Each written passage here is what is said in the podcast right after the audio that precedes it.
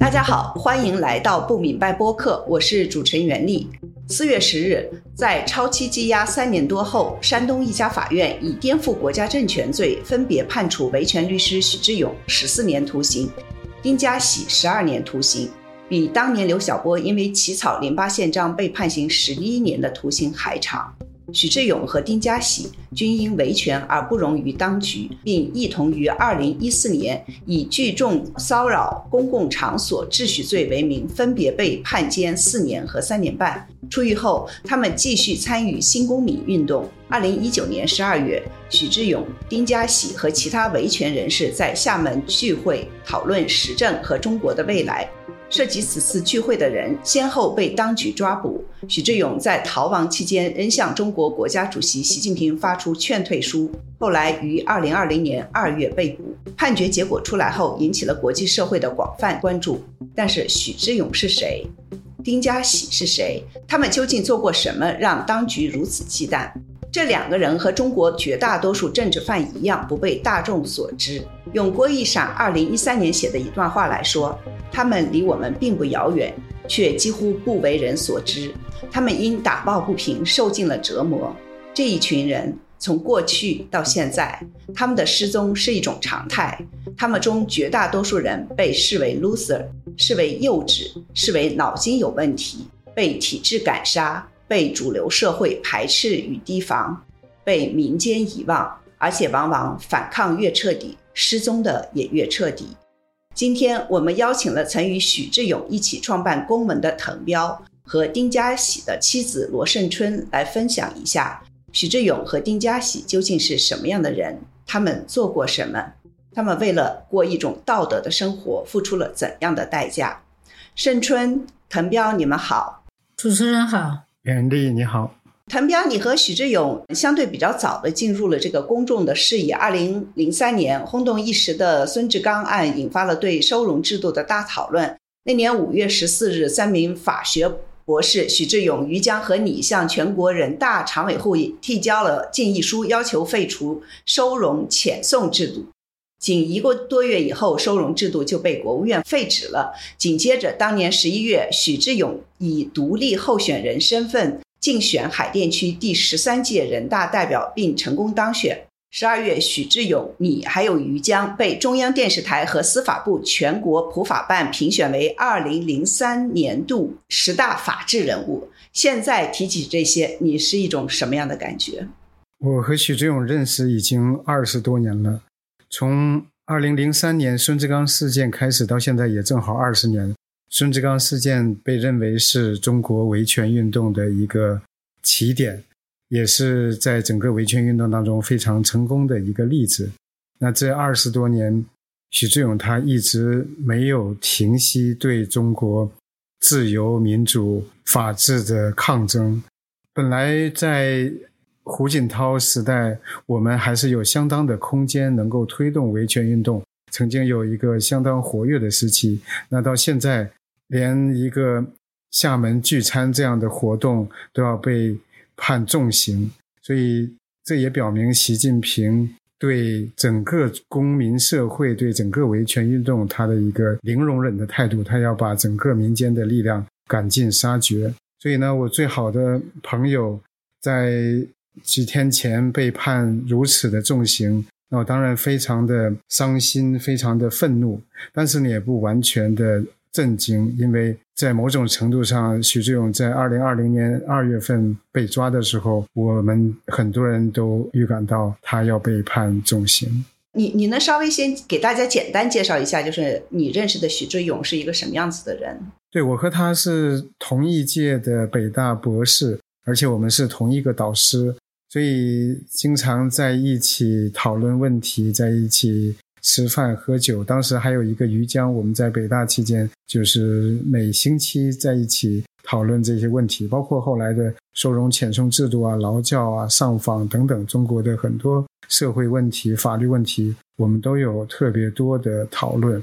那许志勇他其实最大的一个特点就是他的理想主义，因为二十多岁、三十多岁的人，大部分人还是有一点理想主义。但是许志勇他的理想主义是非常非常的强烈，非常非常的持久。那他为了他的理想，就放弃了很多东西，生活当中很多的乐趣、很多的兴趣爱好等等，包括他自己的很多那个自己的切身的利益，包括家庭很多东西，他都放弃或者被迫放弃。那为了理想，为了在中国捍卫人权、争取法治，他不断的被抓、被打、被软禁、被学校停课等等。但是他仍然没有放弃，而且越挫越勇。他的理想越遭受打压，他就越要强烈的坚持下去。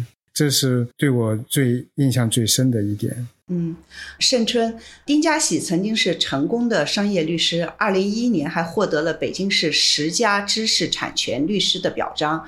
你能跟大家说一下他为什么不埋头挣钱，而是走上了维权律师的道路？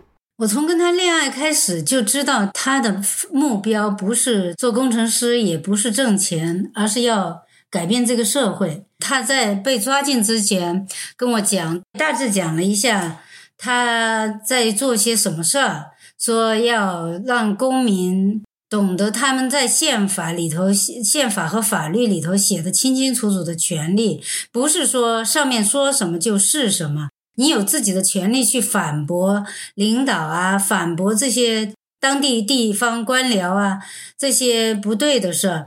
但是好，后来他认识了一些访民，才知道他这些东西纸上谈兵好像可以，真正落到实处是非常难的。所以他就开始认识许志勇之后，就开始去做这些为老百姓真正正儿八经所谓的为老百姓说话的事儿。但是我理解他的理念，了解中国，实际上是在他第一次被抓以后。因为之前他跟我讲这些东西的时候，停留在概念上，我觉得很清楚呀，很直白呀，这有什么错的呢？让老百姓有自己宪法权利，这不都写在书本里的吗？但是没想到这些东西正儿八经，他一当真的时候。事儿就来了，他们就给抓起来了。所以丁家喜被抓起来的那天，我有点稀里糊涂的。我说：“这个什么人都可以被抓，丁家喜这样的人被抓起来，绝对不对劲。”所以从那天开始，我就开始了寻找丁家喜为什么被抓的答案。也就从那天开始，才真正睁开眼睛看中国。滕彪，你和许志勇、丁家喜有一个共同的身份，就是律师。律师，尤其是维权律师，是这些年来中共打压的一个特别大的目标。比方说，二零一五年的七零九维权律师大抓捕事件，我想问一下，就是律师有什么样特殊的身份特点？为什么就是中共会这么忌惮律师，尤其就是维权律师？嗯，律师在中国现在已经超过了六十万。那在我们从事维权运动的时候，律师的人数从十万多增长到三十多万，但是在整个中国律师群体当中，能够称得上是人权律师去从事一些人权工作的还是非常少，最多的时候也也就几百人。那最开始的时候，全国也只有几十个人。像我和许志勇，我们都是最早一批的人权律师。那律师。有两个特点，第一点呢，就是他在法学院、在大学接受了自由、法治、人权的思想。这个在中国八九十年代，尤其九十年代之后，还是有一定的自由的空间。学校，尤其是一些文科、一些好的呃学校，那自由主义的气氛还是比较浓厚的。那在课堂上，基本上都会。讨论这些法治人权的问题，以及中国的这样的体制和法治有多大的差距。那第二个特点呢，就是律师他要各地去跑，然后去接触这些底层民众，接触各种受害者、各种弱势群体，所以对社会的不公了解比较多，而且感同身受。那在这样的情况下，维权律师这个群体就越来越多，而而且越来越有影响。那这就自然成为当局打压的一个重点。嗯嗯，呃，盛春，你有没有什么补充？你怎么看这个问题呢？对，滕彪刚刚这么说的时候，我才想到了更好的回答你的刚刚那个问题，就是说他为什么不埋头挣钱，而走上了维权律师这个道路？的确，就是他在他做商务律师的过程当中啊，看到的这些不平事儿太多了。就是说，老百姓受欺压，然后嗯，没有权利，没有任何权利，就是被欺负的，一点办法都没有的案子，他接触的越来越多，所以他就真的是觉得这个光是去挣钱意义不是太大。嗯，就是和一三年相比，这次量刑重了很多。你们觉得当局这么做的目的是什么呢？是为了传达一个什么样的讯息呢？其实，在这一次重判他们之前，习近平他已经对民间社会的各种力量进行了全面的打压。我们知道，七零九其实还有对记者、对媒体。对互联网，包括大学一些学者、一些作家，包括 NGO，包括家庭教会等等，就几乎所有在过去能够推动中国公民社会自由发展的那些力量，都受到全面的打压。那我也既是维权运动的一个参与者、推动者，同时也是一个观察者和研究者。我在文章里边讨论到中国维权运动。在大概二零一四年之前吧，它有政治化、街头化、组织化和国际化的趋势，而这个呢就被中共当作是对整个体制的一个严重的威胁。那他的这种打压就跟胡锦涛时代、江泽民时代对民间的打压的策略是不一样的，他要完全清除民间的影响，民间力量不断上升的这样一个势头。滕彪就是在孙志刚事件以后，你和呃许志勇共同创办了公益性民间组织阳光宪政，也就是后来的公盟。你们代理了不少这个维权的官司，开展了许多促进社会公正透明的活动，包括这个法律援助三聚氰胺奶粉事件受害者，推动国民平等接受教育的权利，农民工的子女的这个受教育的权利，还有就是要求官员财产公示制度这些，在公民的活动中有没有什么让你？印象特别深的项目就是许志勇在其中是扮演一个什么样子的角色呢？对，许志勇和龚蒙在整个中国维权运动当中扮演一个非常突出的一个非常核心的作用。呃，二零零五年亚洲周刊评选当年的亚洲年度人物，那他选了十四位人权律师。许志勇其实是当中最核心的一个人物。除了您刚才提到的这些活动之外，还有像黑砖窑的事件，像推动北京律协直选，像代理大量的冤假错案，包括死刑冤案、错案等等，反对劳教。那我印象比较深的就是许志勇，他长期的和访民打成一片，去关注访民的权利。然后多次呢，自己去冲击黑监狱。实际上，他去帮助那些访民，给他们提供法律援助或者营救访民的时候，就经常被当作访民。然后那些解访的人就打他，有的时候打得很厉害。但是他从来不退缩，就是经常在去那些呃上访村，然后去那些解访比较猖獗的地方。这个是给我印象最深的一个。嗯，好。许志勇二零零八年在《经济观察报》上发表文章，题目叫《二零零三孙志刚案开启的公民权利道路》。他在这篇文章中提到，他在收容所跟人聊天的时候，电视里突然传来收容制度即将废止的消息。他是这样形容自己的心情的：此刻我心中百感交集，有无限的欣慰，为这样一个充满希望的年代，也有深深的失落。我们期望的违宪审查制度可能就此搁浅。嗯，滕彪。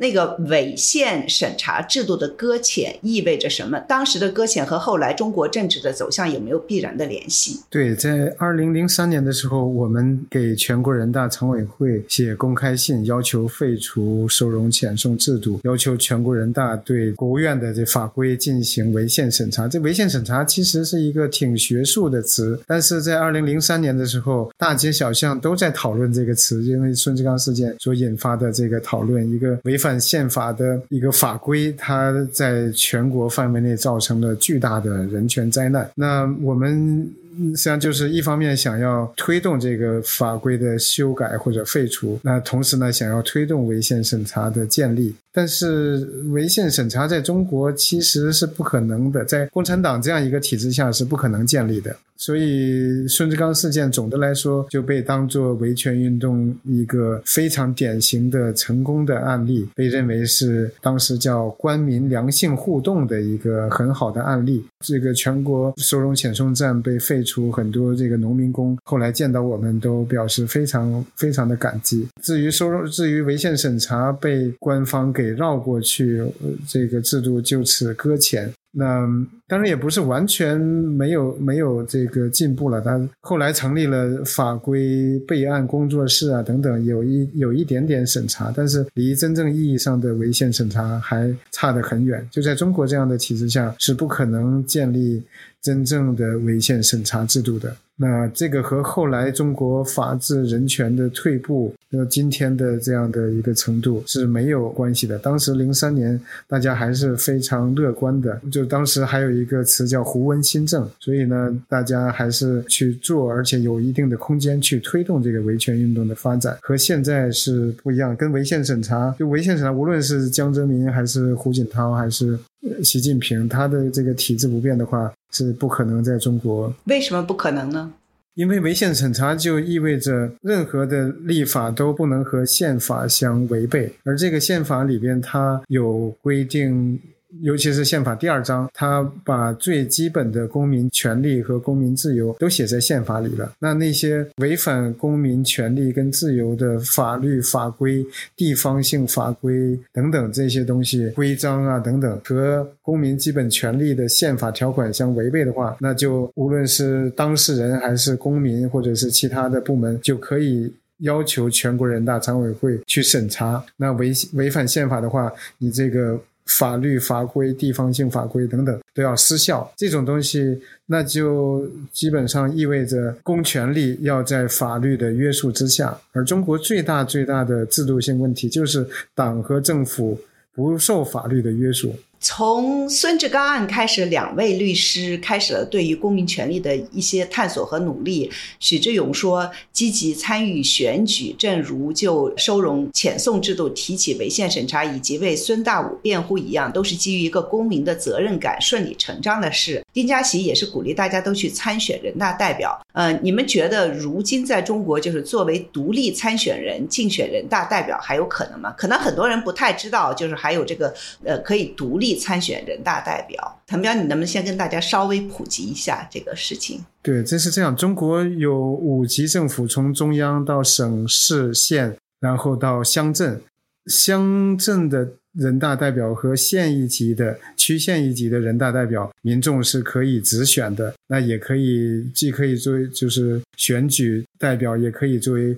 候选人来参选。但是在实际上，这些选举都是被中共操控的，用各种各样的办法来控制。那以独立公民的身份去。参选区县一级人大代表，这是一个具有公民意义、具有这个民主意义的事情，也就是说会有一定的政治意义，有一定的政治风险。当然，在以前也有过不少成功的例子，也不算多了，就是有一些例子。许志勇在零三年和零六年两次当选海淀区人大代表，还有一个知名的湖北省的姚立法等等，他们就是参选。还有二零一一年的时候，也有一批著名的知识分子、维权人士参选人大代表。那到现在就就不太可能了，就是在全国范围内以独立候选人参选人大代表的，就是屈指可数。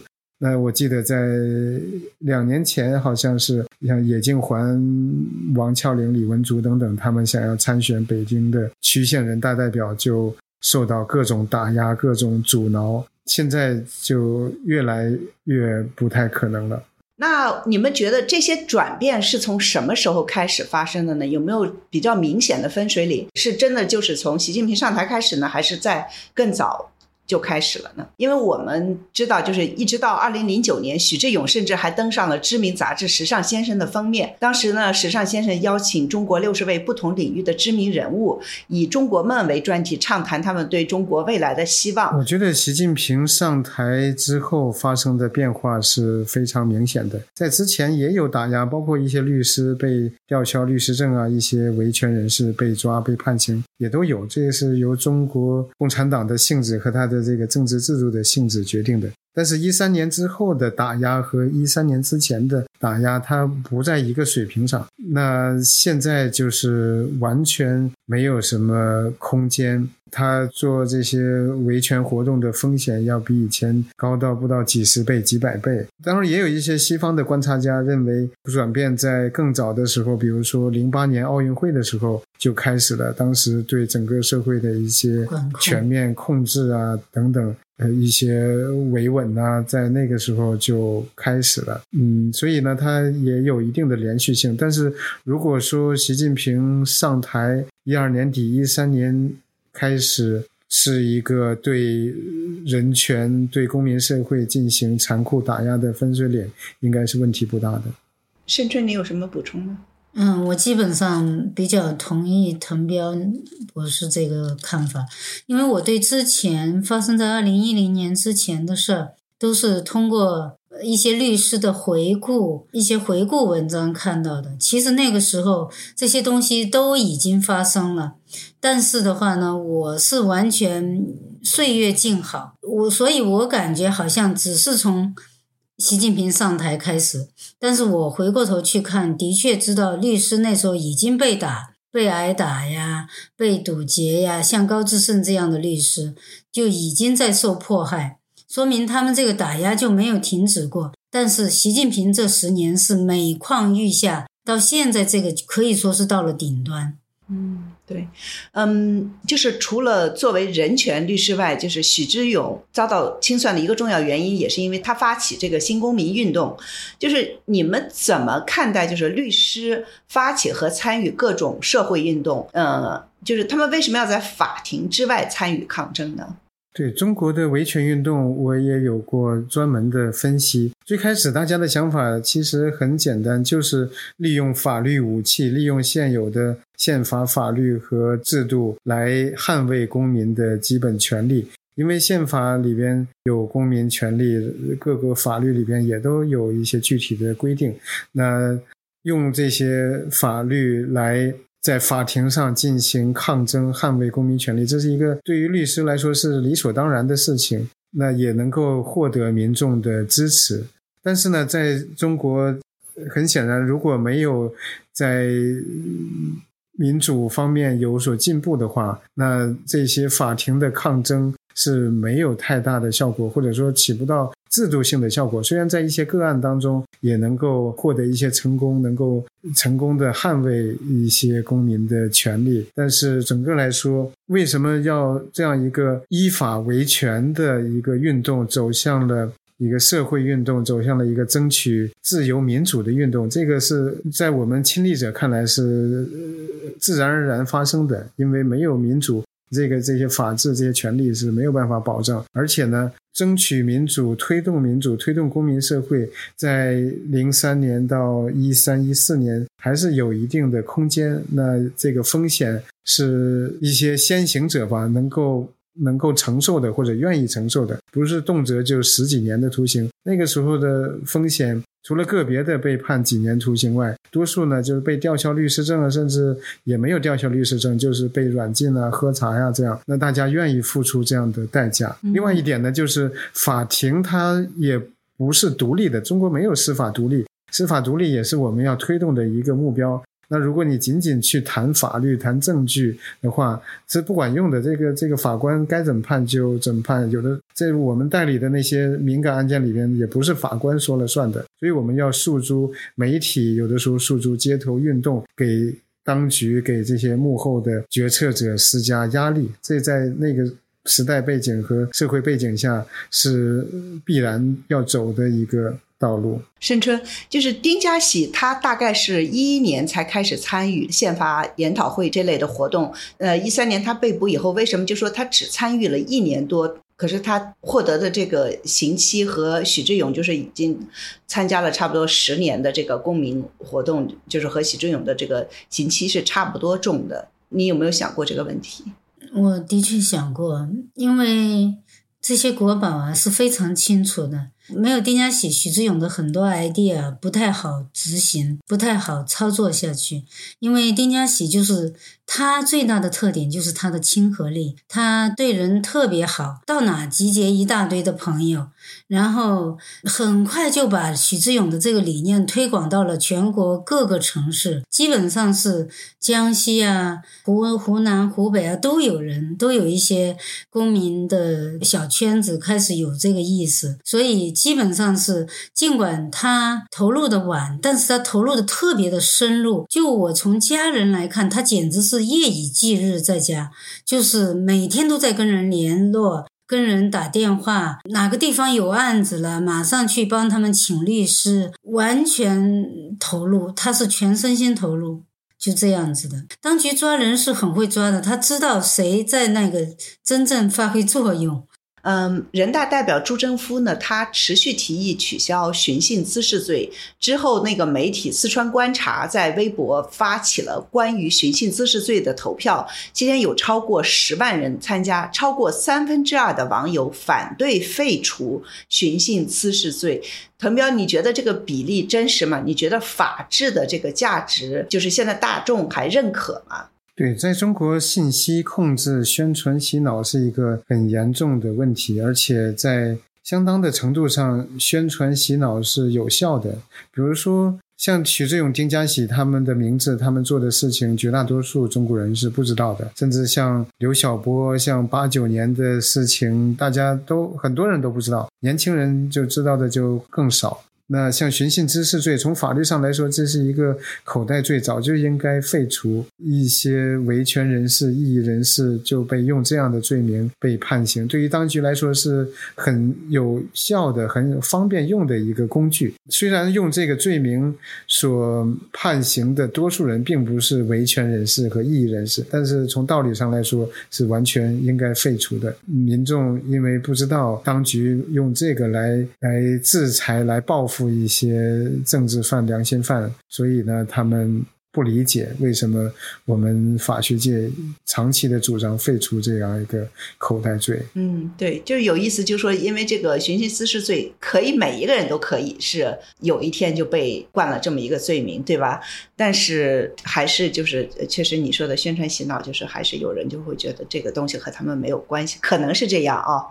呃，如果呃是大家真实的这个投票的，对，其实这里边有一些法律问题，比如说对于那些流氓。啊，那些呃伤害他人呐等等，包括侵占财产呐，这这这些东西当然是应该受到处理，然后应该判刑。但是这些东西在刑法其他条文里边都有规定了，所以寻衅滋事罪它没有存在的必要。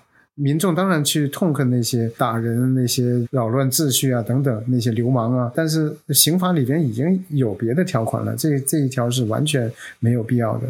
呃，申春，你能不能说一下你是什么时候出国的？当时为什么觉得要走？我是丁家喜被抓了以后，哪什么时候第一次吗？第一次被抓以后，嗯，是一三年，对不对？丁家喜是他陪我去使馆。拿签证的第二天被带走的。他本来是说先把我们送到美国来安顿一下，他再回国。我是我很幸运，是我是我们公司调我到美国来干活的。是因为之前有半年，丁家喜发现家里这个国宝就天天盯着他，他就说：“你要是能去回到你原来工作的地方，你还是回美国去吧，不要在中国待着了。”他说到时候我做这些事情给你们带来风险不值当，我当时我没有太重视。我说做这些事情为什么会有风险？然后自从他去喝茶被喝茶了两次，这种从这之后我才知道有国宝这些概念。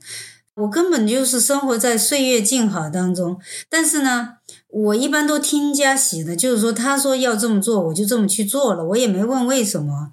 直到我去拿签证，他被带走，我才知道我必须走。这个太危险了。当时我的我我这个人也是受不得气的。我一当时我的想法本来是要带着孩子和婆婆到看守所去静坐的，但是有两个朋友过来，马上给我劝住了，说你什么也不要做，带着孩子赶紧走吧。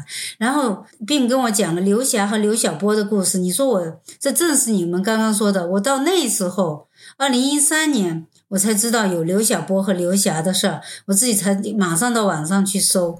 哦，真的。所以你们刚刚提到这个，我太感触太深了。就是中国政府，他怎么就能这么成功的把老百姓，我还算是一个有知识的女性，就是把他封锁的严严实实的，就是你什么都不知道。什么刘刘晓波得奖，什么空椅子这些东西一概不知道，所以现在丁家许、许志勇他们的事儿，在中国百姓当中没几个人知道，我一点都不奇怪。现在就是最主要的工作，就是怎么样把他们的事带回国内去。现在是我每天都在思考的一个问题，就是当你知道了真相之后，老百姓就会知道这个政府有多么糟糕。就是只要把他们的案子从头到尾一讲。谁都会觉得这简直是，简直是匪夷。还有一个，这个案子最重要的有个和习近平上台以来所有的案子有一个共同的特点，就是先把你关起来，放黑屋子里，让你去熬，让你去受苦，让你去受酷刑，然后接着公安再给你。再来一个通知书来批捕，都是这样的。从七零九开始到现在，这种做法不仅仅适用于丁家喜他们，现在白纸运动这群年轻人，他也是这种做法。就是当时端点心都一样的，不管三七二十一，包括牛腾宇啊，嗯，我雪晴、王建兵啊，都是把他们先关起来。然后再来给他们找罪行，这这这在法律上就是完全没有道理的。就是普通人只要一看就知道，这不成了黑社会吗？想抓谁就抓谁，我拎起你就放监狱去，然后再来给你找证据。那你能不能说一下，就是你了解到的丁家喜和这个许志勇，他们在他们是在监狱里面都是有哪些遭遇？就是主要就是不让他们睡觉，不让他们吃好，就是。然后绑在老虎椅上，让他们一天一天到晚的，就是打那个消耗战，然后就是到哪都戴着个黑头套，一年就是这几个月不见天日，就是不知道身在何处，就是没有一点阳光。丁家喜是他们做的真够绝的，六个月不让洗澡，我都不知道他怎么过来的。我不知道志勇那边他没提这么多细节，因为丁家喜是我，我每次都去把这些细节问得清清楚楚。志勇那边呢，他就是过去了。志勇这也跟他的性格一很符合的，他一过去了，他就觉得不值一提。他都不愿意跟律师多提这些细节，但是我不是这么看的，我是说我要把这这一切都记录下来，而且嘉喜也是这么看的，哪怕就是说他们得不到惩罚，我也要给他们把他们的恶行全都记录下来。所以嘉喜回忆了很多的细节，志勇估计也都受到了这同样的虐待吧。但是主要他带出来的就是不让睡觉和绑在老虎椅上很长时间。丁家喜还遭受了一个就是别人都没有的，就是那个噪音骚扰，用习近平的这习近平这五年的纪录片跟他洗脑，天天给他大音量播放，全天候二十四个小时连续十天，我就不知道这些人怎么想得出来。虽然这是很可怕的事，但我听着不知道为什么想笑。哎，他们就想用这种连狂轰乱炸，是不是看看能不能跟丁家喜去洗洗脑啊？不知道你，你能不能说一下你自己的生活？就是作为一名政治犯的妻子，你的生活是什么样子？你有没有一秒钟、一分钟后悔过和丁家喜结婚？有没有想过，就是一个平行空间里面，岁月继续你以前的岁月静好的生活？我不是这么看的，我我说实在的，我从来没有一分钟后悔过跟丁家喜结婚。我一直就是爱丁家喜，我从一开始爱他到现在，我从来没有过一分钟没有过爱他，特别奇怪。我连我女儿都吃惊。你多大的时候遇到他？二十三岁的时候吧？啊，不是啊，没有二十三岁，二十二岁，二十三岁结婚的，一年以后跟他结婚的。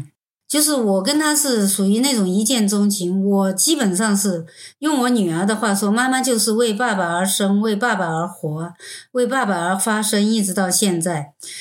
嗯，我是觉得我我姐姐我家里人全都特别抱不平，就觉得我爱丁家喜胜过一百倍丁家喜爱我，但我自己不是这么看的。我知道丁家喜的爱很特别，嗯，我能体会到他的爱，甚至在我们的我们的生生活也婚姻也有过起伏，跟所有人一样都有过起伏。但是我们这种的爱一直没有消失过，所以我对丁家喜就是无从无比的信任。就比如说，他说要我。重新回回到美国来，我尽管千般万般不愿意，但我知道他是对的，他肯定是对的，我就过来了。呃，从他被带走开始到今天为止，整整十年了，非常非常的痛苦。我们的生活大起大落，我每次都是浴火重生。我是这么定义一个人的人生意义的，就是你对这个你来到世界上的目的和意义看得越清楚，你活的就越有价值。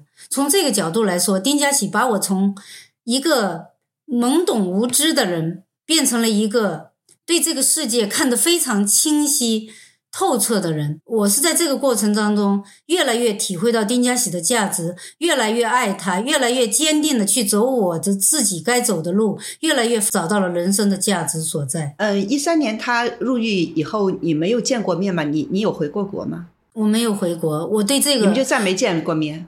他二零一七年到美国来见过我们，当时他是抱着过不来的心态，带着一个小包袱，什么都行李都没带，说去碰碰运气。结果没想到那个时候他还没进入黑名单，我们都觉得像疯了似的，就是没想到那一个喜悦，就是我那天就是觉得跟在梦里一样。我听到这个消息，我说你能够过境，我们都觉得不可思议。我的所有的朋友都觉得不可思议。他到了美国待了多久呢？他为什么要回去呢？两个月。我当时几乎是求他，我说求求你了，待半年，待半年，孩子们可以回家过过圣诞节，过过感恩节，可以跟你磨合一下你们失散的感情。他不，他一定要回去。他回去有好几个原因。第一个。他不认为党国不会让他再出来了，他觉得他很有蛮有信心，他能够还出来。第二个，他这次出来，他没有把很多事情没跟别人交代，跟朋友没有个交代，总觉得是一个欠缺。其实这些回头想来都是可以在网上做的，但他不这么认为。第三个，他就是觉得。他的前面的路非常的清晰，他要知行合一，他必须他知道的事情他必须去做，他不去做，他相当于在美国是蹲监狱。所以出于这三点，他跟我说完之后，我就没有反驳的余地了。但是我今天我在他们宣判的那一瞬间，我。彻又又更进一步的理解了他说的知行合一，眼前的路清晰了，我就必须去做是怎么回事？我就是每次都让我对他所做的选择更进一步的得到了理解。他就是在看了我们两个月就回去了，在所有的人都看来，这个人简直是不通情理，简直是没有人性。但我们都知道他不是这样的人。对，当时丁家喜对滕彪也劝他，我们到滕彪家去，滕彪也劝他。所有的人这两个月当中都在劝他，而且这两个月他什么都不做，就是会会朋友去聊聊天，不干任何跟民运有关、跟跟那个跟那个公民运动有关的事儿。滕彪，你说一下你怎么呃，你当时是怎么怎么劝他的？他到我家，我就劝他说。你先在美国待一段时间，看一看国内形势的变化，而且，嗯，除了跟家人在一块儿之外，还可以在美国也能够有一些空间做一些事情。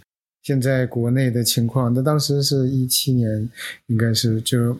嗯，跟一三年之前是很不一样了，所以这个空间很有限了。我就劝他，哪怕你不决定长期留在美国，你再多待一段时间再决定。但是他对，就像盛春说的，他有一个非常强烈的责任感，要回国做事情，他就觉得他有责任在那片土地上去做事情。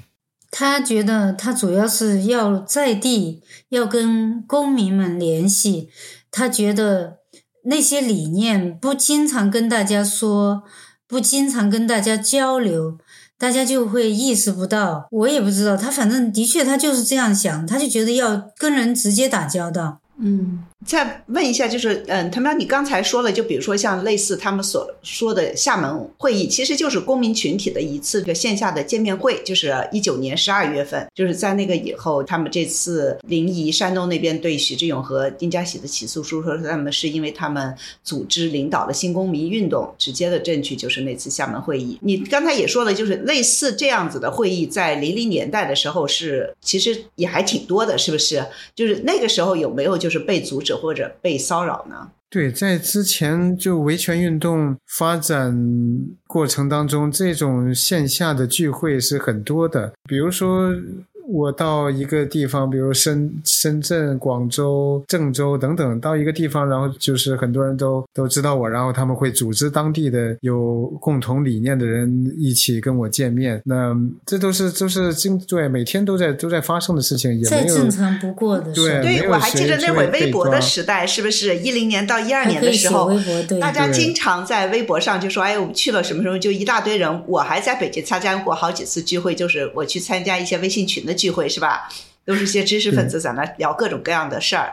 当然，就是许，这也是就许志勇比较厉害的地方，就是他所推动的这个公民运动。首先，它是一个没有领导、没有中心的一个运动。任何人，你只要认同公民理念，你就属于这运动的一部分。那许志勇在文章里边。在演讲里边不断的强调这一点。那另外一个呢，就是这个公民同城聚餐，它是新公民运动的一个组成部分。它不是说大家在一起吃饭喝酒瞎聊天，完全不是。它是大家在一起吃饭的时候，用罗伯特议事规则来讨论公共问题。讨论，比如说一个人权案件，讨论中国的前途，讨论法律发展等等，这个是非常有意义的事情。那就是大家在一起吃饭谈论问题，这本身就当然不违反任何法律，当然更构不成犯罪。那许志勇他把这样一个东西，大家也知道，在大家一起吃饭当然没问题，所以就是吸引了很多人参与。最多的时候，全国三十多个城市，然后大家在一起吃饭，而且是每周末固定的时间吃饭的时候。去按照这样一个民主的规则讨论问题，这本身是一个民主的实践。活跃的时候呢，大家会把大家说的话往推特上或者微博上发一下，形成一个彼此的支持。这个这个主意是非常非常好的。但是他这个就是实际上是犯了中共最大的忌讳，是不是？就是一种组织。没错，这就是就是本来是。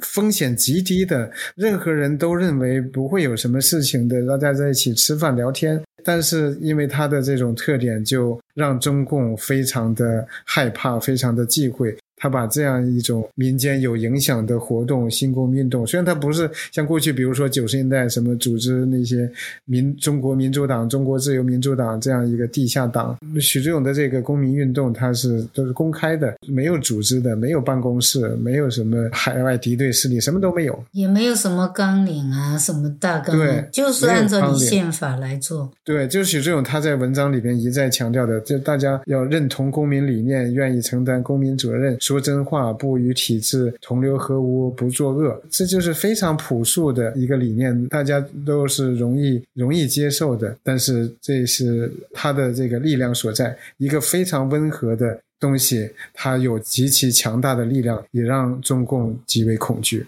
嗯，对 我我感觉就许正勇就是，天生就是。搞政治的人很有这种想法，非常有传染力。那在二零零零年代后半期，就是许志勇对年轻人的影响特别大。但是现在好像完全变了，就是年轻人、大学生都不知道许志勇、丁家喜是谁了。我们前面已经讲了一些，就是完全的不光是洗脑这种的审查制度，就是让年轻的一代人完全没有办法接触得知，就是这些人是谁，就不要说他们的理念了。就是他们年轻的一代也没有办法，就说去总结经验教训或者怎么样。每一代的抗争者都是要从头摸索。我我不知道，就是你们能不能能不能说一下，就是这样子的情况下能做些什么？的确，这是一个最重要的，也是不容易解。在当时，比如说一四年、一五年之前，中国很多网民他们是可以翻墙用推特呀、用 Facebook 呀这些东西，有一些很很简单的翻墙软件，大家用 U 盘一传或者发一个 email 一传等等，有各种简单的方法来翻墙。那翻墙也不会有什么麻烦，被喝茶呀什么的。那现在就完全不一样了，VPN 都很难弄到。然后呢，还有人因为去开发和卖这个 VPN 被判刑的。对，那许志勇和丁家喜他们也是。比如说，通过见朋友啊、线下聚会啊等等，用这种方式来让更多的人觉醒，让更多的人拒绝遗忘、了解真相，这就是他们为了解决这个问题做出的一些努力。那。没有想，其实许无论许志勇还是丁家喜，我们知道他们是最纯粹、最勇敢的人，他们不怕坐牢。但是他们在组织厦门聚会的时候，绝对没有想到说要要判十四年、十二年。嗯嗯，就是二零年的许志勇在这个逃亡的这个途中，还发表了致习近平的劝退书。他那个信里面写的是说，习近平不是政治家，没有能力处理重大危机。当时就是正好是新冠疫情刚刚爆发的时候。嗯，他还劝那个习近平退位。他这次就是被判的这么重，你觉得就是和这个劝退书有没有关系呢？是这样，许志勇在二零一七年出狱，丁家熙也是，应该都是二零一七年出狱。那。他们继续这种新公民运动，然后呃联络其他的人，有共同理想的人去做这些事情。当然和一一二一三年之前的那种街头抗争啊、抗议示威啊是是不一样的，他没有没有那个空间了。但是他一直在推动这样的事情，所以在幺二二六大抓捕之后，丁家喜啊等等一些人被抓。徐志勇是二零二零年。二月被抓，那个时候我就预感到他们会被重判，因为他的这个这个罪名颠覆国家政权罪，他们又被当作主要的人物，这个起刑就是十年。那他给许志勇给写写写的这个公开信劝退书，应该说是增加了他的量刑。但是没有那个劝退书的话，他也要被判十年或者十一二年。有了那个东西，就要判十四年。这是中共的，中共就是这么计算的。许志勇在这个法庭陈述中说，他依然坚定的相信变局将在我们这一代发生。丁家喜也说，他看到了一幅景象，也就是中国人民将从极度奴役中清醒过来。但是现在的年轻人连他们的名字都没有渠道得知。对于他们这样理想主义的表达，你们怎么看待呢？我是其实。这么说来，看来我也是理想主义者了。我要想说的就是，有不断的有朋友发短信来告诉我，他们很受鼓舞。我呢，我是理想主义者，但是我也是实干家，就是说我不是自己吹的，因为我是做项目管理的。我做项目管理的最主要的一个就是要有 result。我既然准备把它当做一个结果，当做一个项目来做。那我坚信我会把它做成功，因为我我就是对他们是很信任的，我相信他们看到的一切是正确的。因为现在现在几乎是墙内没有一点动静，但是这样的改变的发生，有时候是你中共你想象不到的快，我还是很有信心的。尽管我我还没有具体看到特别好的方法，但是只要我们决定开始找这个方法了，我是相信能做到的。嗯滕彪，你你怎么看呢？对我有两点，一点呢，就是我本人也是理想主义者，也是一个行动者，但是呢，我更多的是一个学者，一个观察者。我从一个学术的角度来尽可能的客观来看中国的政治前景。那。我有的时候说，中国的政治它是非常非常不确定的，就是习近平上台之后就更难预测。中国共产党什么时候倒台，它有可能比我们最悲观的人设想的更长，也有可能比我们最乐观的人设想的更短。所以这是这这是一点。呃，第二点呢，就是许志勇和丁家喜他们作为。重要的维权人士，他们的事迹、他们的精神、他们的思想都已经呃写在历史上。那怎么说呢？他们这样的英雄人物、先驱人物，他对世界、对时代的影响、对人心的影响是深刻、是和潜移默化的。有的时候你看不到，不能说有的人受到许志勇的鼓舞、丁家喜鼓舞，然后就做出什么大事。他这种东西不是立竿见影的，他可能会潜移默化，就像八九年坦克人。像四通桥的彭丽发一样，他会在不断的去感染很多人，然后呢，在某一个时刻就会影响人们的选择、人们的行动。而且呢，也不应该用成败来论英雄。他们现在在坐牢，但是历史上有很多重要的人物，他们都没有看到。胜利的那一天，没有看到他们奋斗的成果，但是这个不重要。许志勇和丁家喜他们，并不是说看不到结果，他们就不做了。他们是为了良心，为了自己的良知去做这些事情。嗯嗯，说得好。我们请每一位嘉宾分享，就是三部书或者是影视作品。呃，盛冲，你有什么分享的？电影我比较喜欢两部电影，一个就是那个那个那个美国的那个大女法官。嗯，Rose Ginsburg，你是喜欢那个纪录片还是喜欢那个故事片？我喜欢那个电影。哦，电影故事片。我我把它买下来看了很多遍，而且我还跟我的女儿一块看。我就希望我成为那样一个，我能够替我丈夫，她能够替她的丈夫把学位读下来，我能够替我的丈夫把他的公民运动干成功的一个人。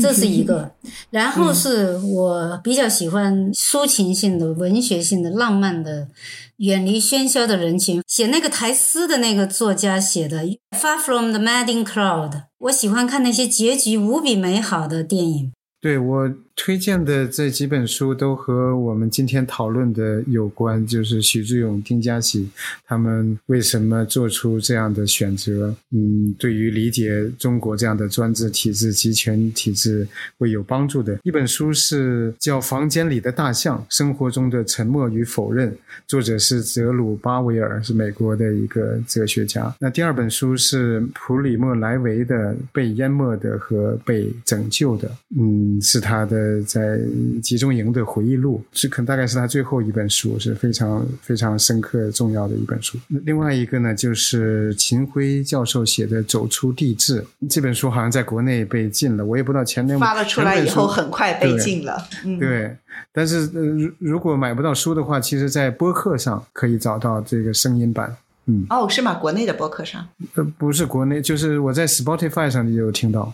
哦哦，对对，其实有好多渠道是可以看得到这本书的，文字版也很容易找。对对，为什么推荐这个《走出地质》呢？秦晖他对中国秦朝以来的这种体制，他有非常深刻的分析，然后到近代清末民国等等中国走的这些道路，从制度层面、从思想层面都有系统的分析。那我们如果更多的、更深刻的了解了中国历史，从一个自由主义的立场来看这段历史的话，会对我们的行动、我们的选择很有帮助。好，那谢谢盛春，谢谢滕彪，也谢谢大家收听，我们下期再见。好，谢谢。